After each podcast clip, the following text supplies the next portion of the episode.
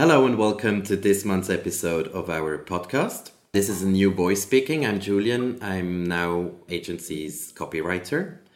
And with me today is Ethan Cohen, a New York based gallerist. And we will talk about his life, his biography, the opening of his gallery in New York, and the developments and interesting facts about the art world, just in time for the upcoming art fair Art Basel in Switzerland but without further ado, Ethan, thank you so much for taking the time to be here today. Thank you very much for having me on your podcast. It's a pleasure.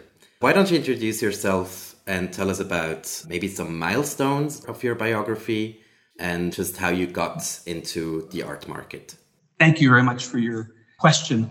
I think that where I am today, I'm a global gallerist uh, specializing in global talent. I'm a talent scout. I specialize on Chinese contemporary I specialize now also in African contemporary and African American contemporary, oh, and then just general, uh, I think, global art that is exciting, that is stimulating, that is inspiring to us as collectors. Um, I began my career when I was really probably 18 years old. Uh, my mother is an art historian.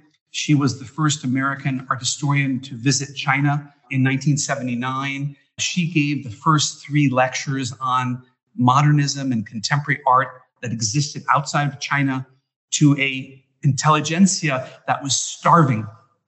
Uh, in China, there were no books in the art schools at the time because of the Cultural Revolution. It was three years after the death of Mao. And it was at the time where Deng Xiaoping was just becoming powerful. There was a softening, there was a, sort of an open arms uh, embrace of the United States. So, a, my mother, who's an art historian, and my father, who's a legal scholar, both of them specializing on China, found themselves in Beijing, and I would visit them while I was in college. I was 18 years old. My mother was living in Beijing with my dad. My father was teaching the Chinese government about basic laws, about habeas corpus, about uh, tax, about uh, business law. Because at the time, China did not have any real existing legal system that was functioning so that companies from Switzerland or America or France or could actually invest in China. So they needed to have some basic laws and they needed lawyers. So my father, who was the associate dean of the Harvard Law School at the time, found himself in China. My mother went along with him. She was a teacher at the Museum School of Fine Arts in Boston. She brought slides with her and she wanted to meet the artists. My father wanted to meet the law scholars, the professors, the lawyers, if there existed any. And actually, the Chinese government at the time did not allow foreigners really to mingle with Chinese freely. And one night, my father said to my mom, What are you doing tonight? And she said, Oh, I'm giving a lecture at the Central Academy of Fine Arts. Well, in January of 1979, when my father arrived at 7:30 to see my mom or pick her up so they would go for dinner, he found a room that was so packed he could barely get in that room. My mother was showing the first slides of uh, George Segal, Robert Motherwell, de Kooning, Picasso, uh, Robert Rauschenberg to a starving audience. And it was like wildfire. And it was totally open. And people in the crowd were going, ooh and ah. And in fact, at that time, everything was totally open. It was like a new society, a renaissance. And that opened the doors. So my mother was then introduced to many, many other artists after her lectures. She traveled around China. And when I visited uh, one day, she said to me, Oh, Ethan, would you like to join me and meet a uh, avant-garde art group called the Star Star? And I said, Sure. So we went to this appointed place to meet them. And we waited for about 45 minutes to an hour. And we no one showed up. We were being stood up. Just after about 55 minutes or so, uh, my mom turns to me and says, I think we should go. I, I don't think they're going to meet us. And so we told the driver, uh, let's go back to the hotel. And just as we started to leave, some person comes up to the window and gives us a little piece of paper that says, go to such and such an address. So we went to this such and such address. And sure enough, there were 30 artists of the Star Star group waiting for us. It was strange. Here I was, 18 years old, wondering what was going on. Why were these artists hiding? Uh, were they hiding from the police? Obviously, At that time, foreigners were not allowed to really meet Chinese formally. Also, artists were not allowed to freely express their art or show their art. And an 18 year old young man like myself, this was impressionable. And I said, Oh my God, they need help. They need friends. And this woke me up. I was at the time very interested in Japanese art, Japanese ukiyo-e, Japanese contemporary prints. And I realized, oh my God, this is really, this is gutsy stuff. You know, you had to, you know, they were hiding from the police and they were not worried to make their art form and to share it, even though that might be put in prison. And I said, my God, this is, you know, it's hard enough to be an artist in Berlin or in Bern or in Basel or in New York um, or in San Francisco. But when the police are really chasing you or fight, you know, trying to tail you, that's really important. So that really got me going on uh, Chinese contemporary art. And from that moment on, I was a Harvard undergrad at the time. I majored in East Asian studies. I was studying under Ezra Vogel at the Fairbanks Center. And my senior year, for my senior thesis project, I produced a one man uh, exhibition of one of the artists I met in 1980 named Yuan Yunsheng. And I titled the show An Enigma Set Free. He was really a truly enigma. He was an artist who was persecuted during the anti-rightist movement, and he really was a living Picasso. He, his line was so powerful. He was like a de Kooning. In fact, he finally came to the United States. Uh, my family helped him get his visa. He was invited to Smith College because my mom supported that. And then he went to visit different universities. He actually was introduced to de Kooning. So here, a Chinese artist, first really famous Chinese artist coming to the United States, meeting de Kooning was a major deal. That was a milestone, probably for all of us in Chinese contemporary art. Can I quickly ask? You described before how your mother was presented with a starving audience for all the new influences and the new approaches that were all of a sudden possible. How did you experience that? So when when you brought this artist to the states, did you experience something similar to that? So that like an American audience was starving for this Chinese influence, for these Chinese approaches, or it's very interesting. Completely the opposite. Actually, so interesting. Great question. Um, actually, the Chinese were so starved for information, but conversely, when Yuan Yunsheng came to the United States, I remember seeing him in his studio in Beijing at the Central Academy of Fine Arts, literally in tears, saying he needed to come to America so that he could fully express his artistic vision. In China, he felt so um, uh, sort of stymied.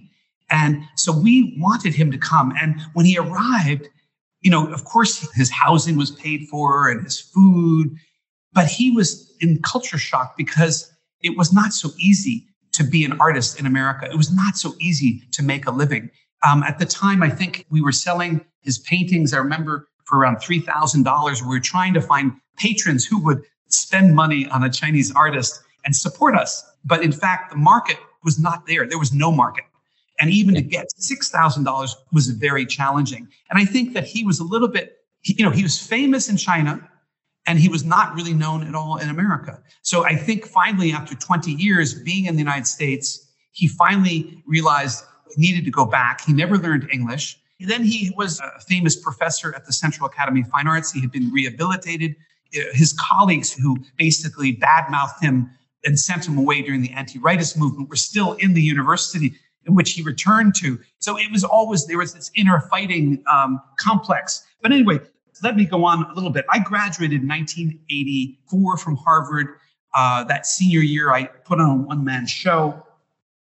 After I graduated, I brought a series of artists to Harvard uh, as a special program, working with the director at the time of the Fairbanks Center. So I brought different Chinese artists to lecture at Harvard. I brought Han Xin, who's a great hyper realist painter, well, socialist realist turned realism. And I remember his realist painting, people said, Is that Chinese art? Well, you know, academic realism had been in China since the you know, beginning 20th century. And uh, it wasn't just flower painting that was Chinese art. So it was interesting. A lot of the expectations of, or the lack of knowledge of people of what is Chinese art. The Chinese were trying to figure it out themselves. In one of those lectures, I brought the Star Star group, and one of those members of the Star Star was Ai Weiwei. And I think one of the highlights when I brought Weiwei to, it was like a road trip to Cambridge from New York.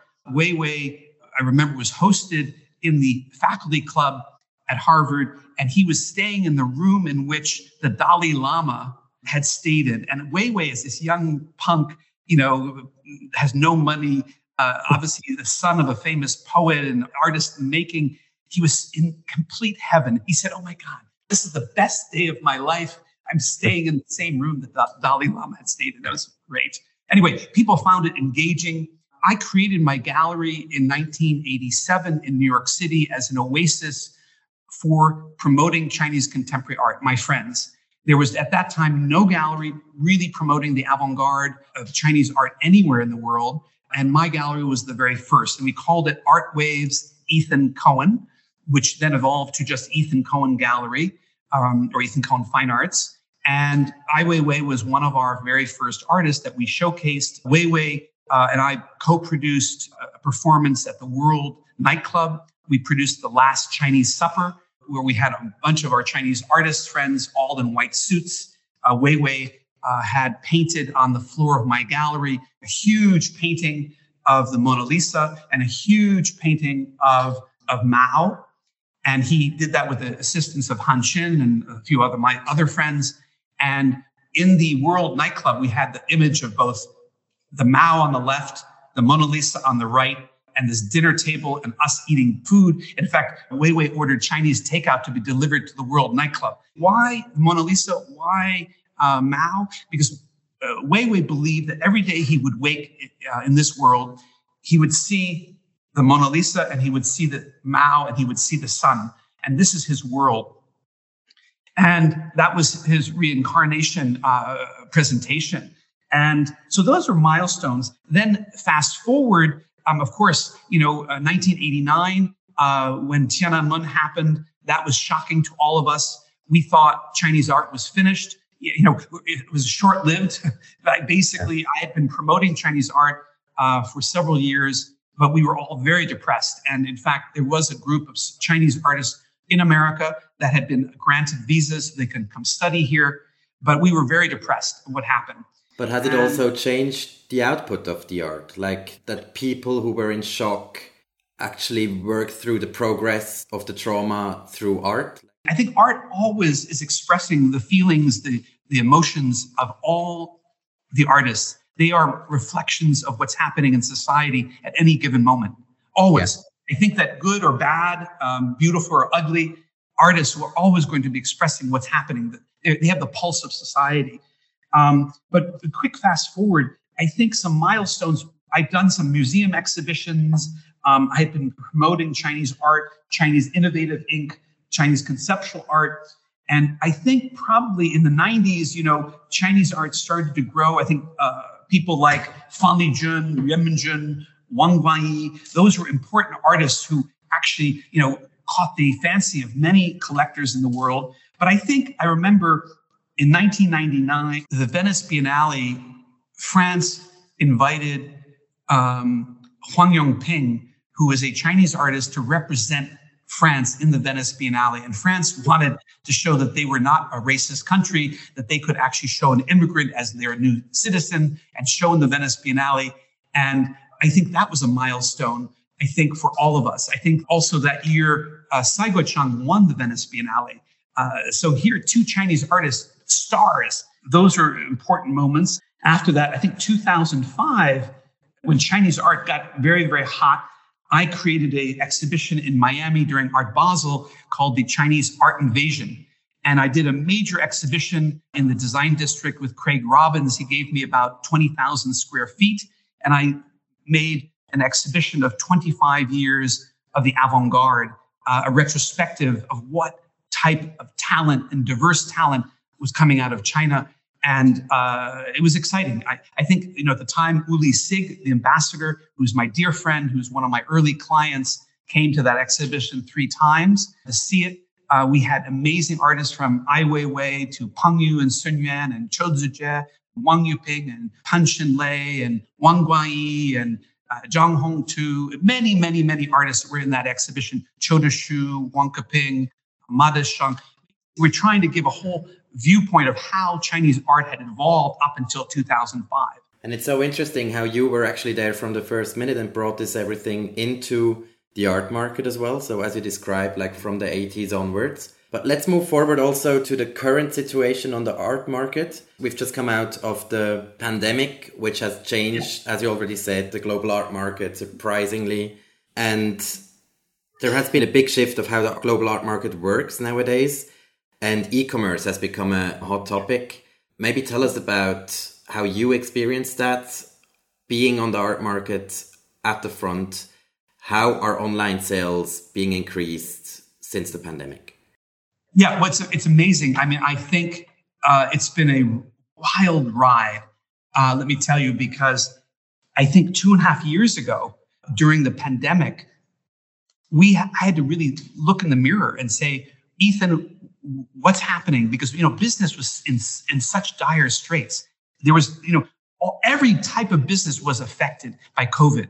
I think unless you were an Amazon employee or owned Amazon, your business, your, they were doing fine in Amazon, but everyone else was not doing fine. I think that the art business pretty much closed down, uh, as many businesses. And I think that, you know, sales were almost zero. I had to say to myself, you know, do I want to still be an art dealer or art curator? Um, what's the future? Maybe I want to be an academic. You know, I had to really think about it. And at that time, I have an art center in Beacon, New York, outside of uh, New York City, an hour and a half. And it's my second gallery. It's called the uh, Ethan Cohen Gallery at the Cube, Kunsthal Beacon. It's a former high school. It's about 127,000 square feet. We have four galleries there. And during the pandemic, I put a lot of love into that gallery.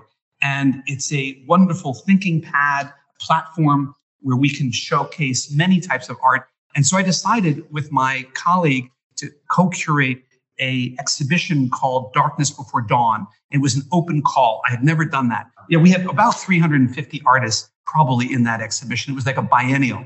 And I didn't care if we, you know, in fact, my staff, I remember Laura and Stephen, actually particularly Laura, uh, looked at me and said, Do you really, you know, can we handle this? And the my co-curator, Raul Zamudio, and I looked each other in the eye and we said to each other, could we say no to any artist?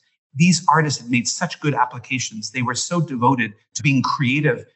I said to Raul, we cannot say no. We will say yes, even if it's going to kill us. You know, uh, a wild tsunami is going to hit us. Let's say yes because we want to show art. This may be our last show. Who knows? So, in fact, it was just before the election, Trump versus Biden. We had no idea. We had hoped that Biden would win. And in fact, we pulled it off. It was a major, major show and who knew if it was commercial or not commercial? But the point was, we all had to play a role. I, as a curator, as a promoter of art, of culture, um, I opened my hands and my heart and my staff.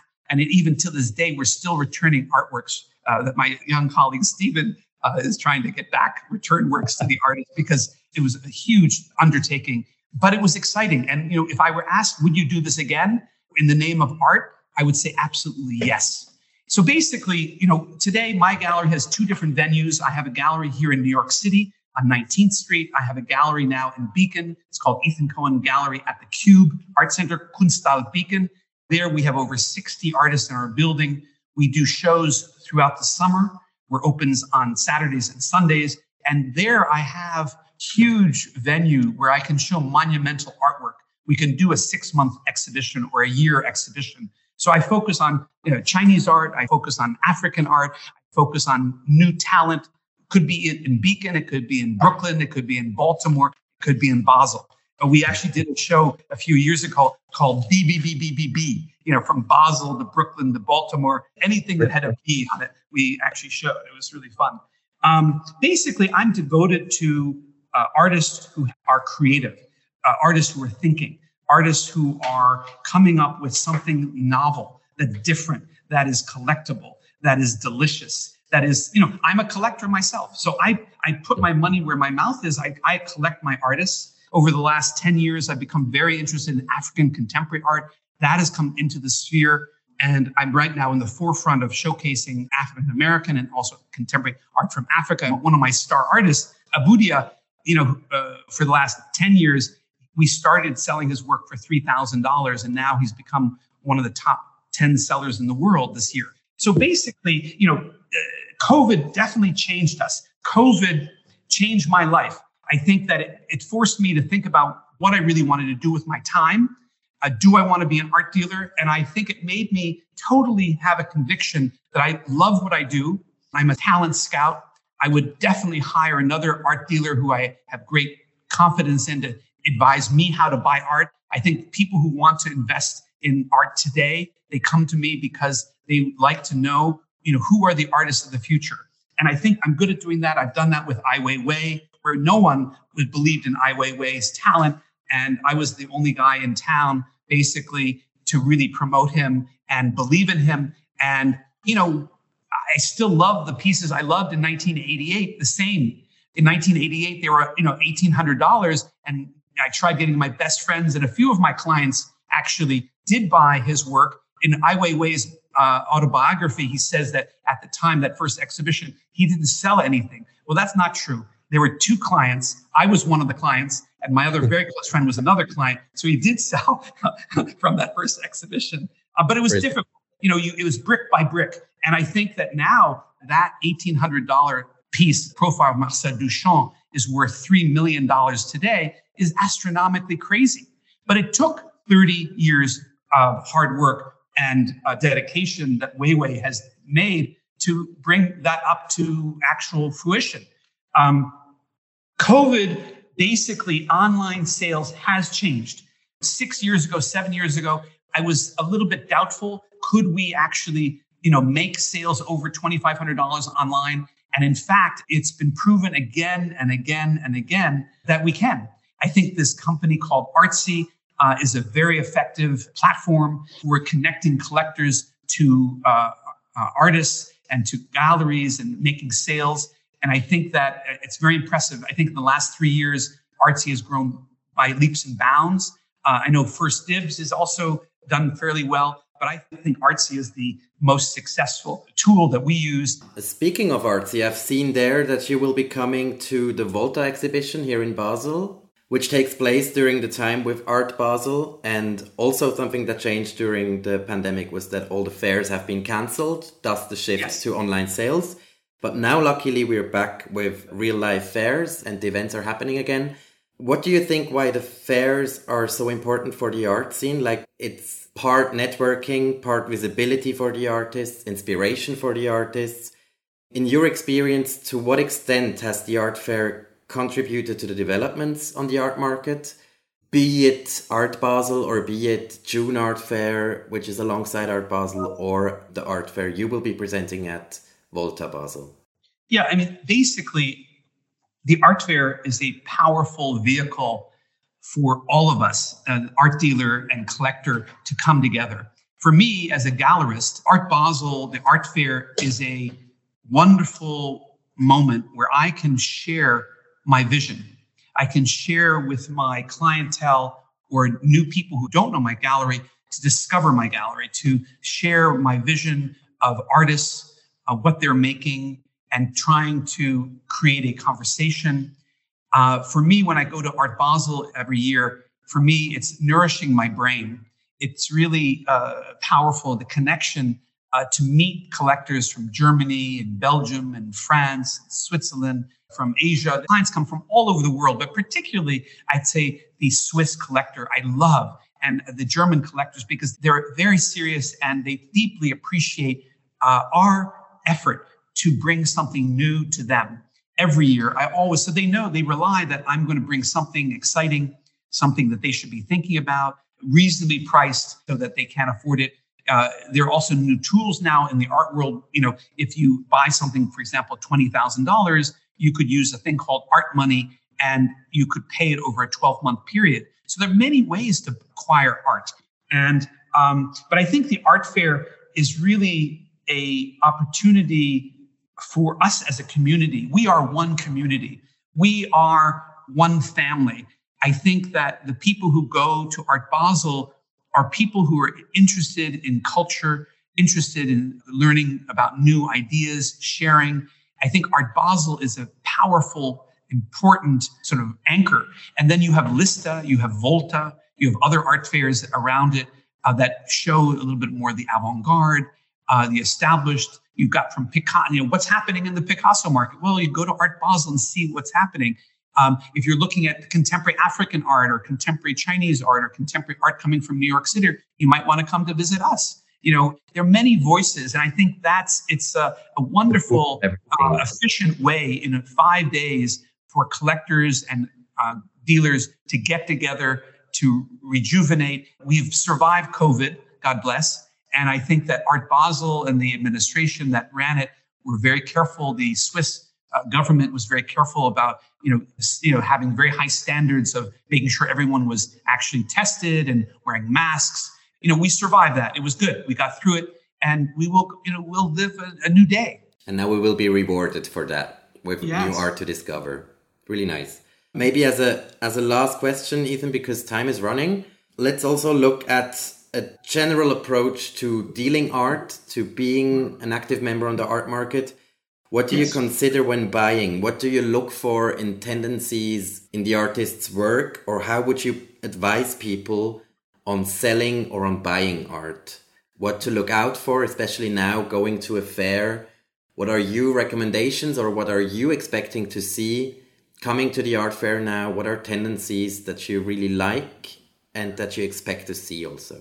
Well, you know, I think I'm really an educator and I think that I would recommend all collectors, if you're interested in acquiring art, I welcome you, I embrace you. I would say, look and see what stimulates your eye. What does your heart say? Is there something that captured your eye that you say, hmm, that's so beautiful? Wow, who made the art? Well, then you find out who made the art, and then you do research on them. Now, with the internet, cell phone, you can find out a lot about Artprice or artsy. You can find out a lot about the artist's background, who they are. And then, if you're interested and you have some money that you want to invest in art, then and within your budget, uh, you know, buy it. I'm an advisor to many, many clients. Uh, you know, I'm an aesthetic advisor. But over, and it's so interesting. When I was at Harvard, I thought maybe I was going to become a banker, you know, go work for Morgan Stanley or something. Or I studied Japanese also, and maybe I would go work in Japan. But ironically, I chose art and art. So aesthetic, aesthetic, aesthetic. But now, because as the African art market, the Chinese art market, the overall art market, I guess because I'm a I'm a younger veteran. I've been in the business like 30 years. I know a little bit. I mean, you know, I'm still learning. I hope I will be learning until I, the last day I breathe. Um, but we're all, it's a learning curve. I think that's what's exciting about uh, art in general. You're always learning. And I think that, you know, I would recommend if you're interested in a certain area, don't be quick to buy. I mean, of course, art is sometimes when you fall in love, you fall in love. And actually, one of my artists Frederic Bruly Bouabré says actually on my wall behind me, these works are by Frederic Bruly Bouabré, and he actually has an exhibition now at MoMA through August.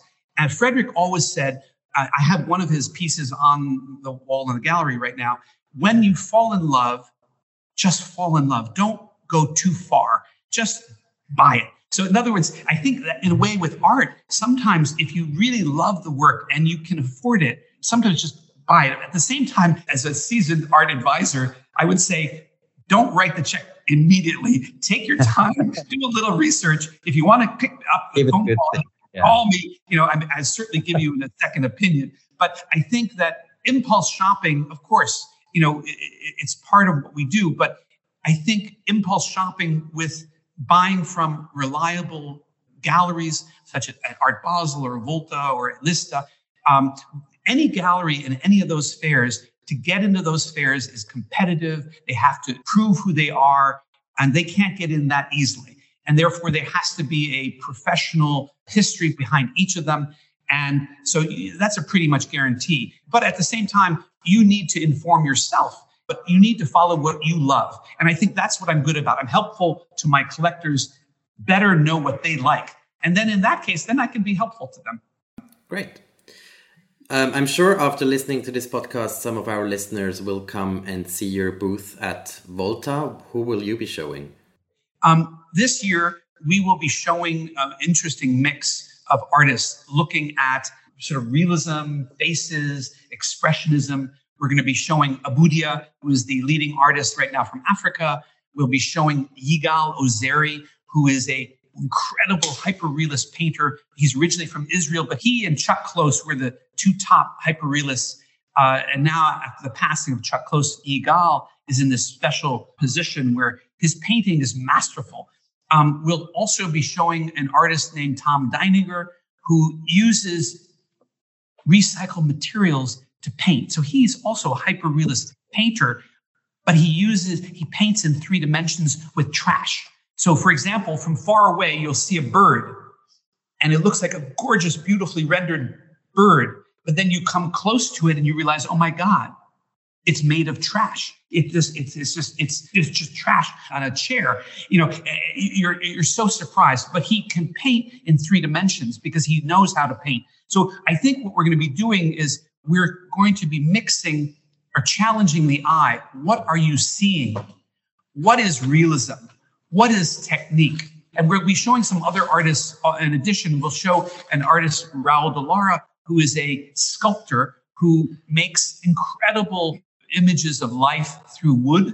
Uh, we'll also be showing a young painter named Anna Navasardian, a group of artists dealing with this theme of uh, interpretation of you know how to render a art piece in some type of realistic manner. That's what we'll be focusing on. That sounds very interesting. I'll make sure to come and say hi, and so should all our listeners. It opens on Monday, the 13th. Is it the 13th of June through the 19th? And uh, it's a it's a really worthwhile art fair, just as Liste and Art Basel. So I welcome you all to come visit us. Thank you very much, Ethan, and thank you very much for taking the time to coming to our podcast. Thank you, Julian.